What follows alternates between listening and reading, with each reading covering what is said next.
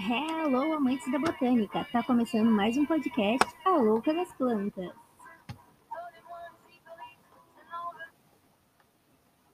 E o nosso assunto de hoje é pteridófitas. Bom, as pteridófitas então foram as plantas vascularizadas mais antigas de que nós temos registros. E o que isso quer dizer? Que ela quer dizer que, a, que elas foram as primeiras a terem vasos exclusivos para condução da seiva, que são o xilema e o floema.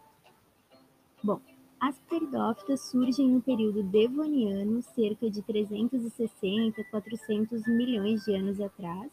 Só para a gente se situar, a idade da Terra é mais ou menos 4,5 bilhões de anos. Assim como os anfíbios são para o reino animal, as pteridófitas são para o reino vegetal. Elas foram as primeiras a habitar em regiões de transição entre a água e a terra. As formas ancestrais das pteridófitas eram simples e de porte pequeno.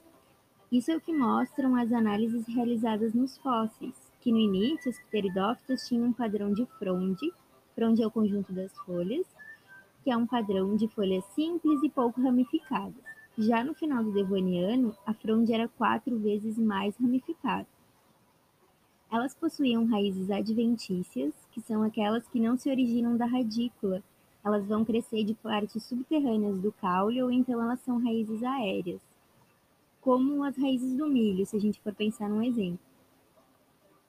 No período seguinte, então, ao Devoniano, que é o Carbonífero, elas já conseguem se adaptar ainda mais a condições ambientais distintas e atingem um porte maior, inclusive conseguindo formar florestas. Tudo isso para ilustrar que as pteridófitas foram evoluindo e modificando sua morfologia com o passar do tempo. Então hoje nós temos vários registros fósseis daqueles tempos bem antigos. Mas também nós temos espécies que tiveram sucesso ecológico e se mantêm entre nós até hoje, como por exemplo as anciãs samambaias. Uma outra questão importante que deixa a comunidade científica bem louca é a taxonomia. Por quê? Porque antigamente a classificação era feita com base nas semelhanças das frondes, era uma classificação morfológica.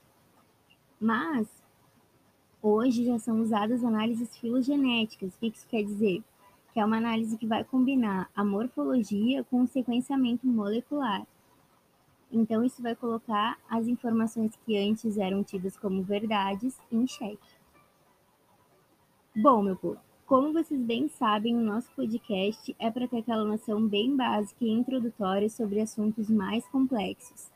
Então, vocês vão ter o link que a gente usou na construção desse podcast na descrição para vocês conseguirem aprofundar os seus estudos, ver aqueles nomezinhos científicos e outras referências também.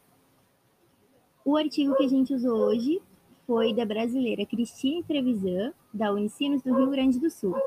Então é isso. Muito obrigada pela companhia. Beijos floridos e até a próxima. Tchau!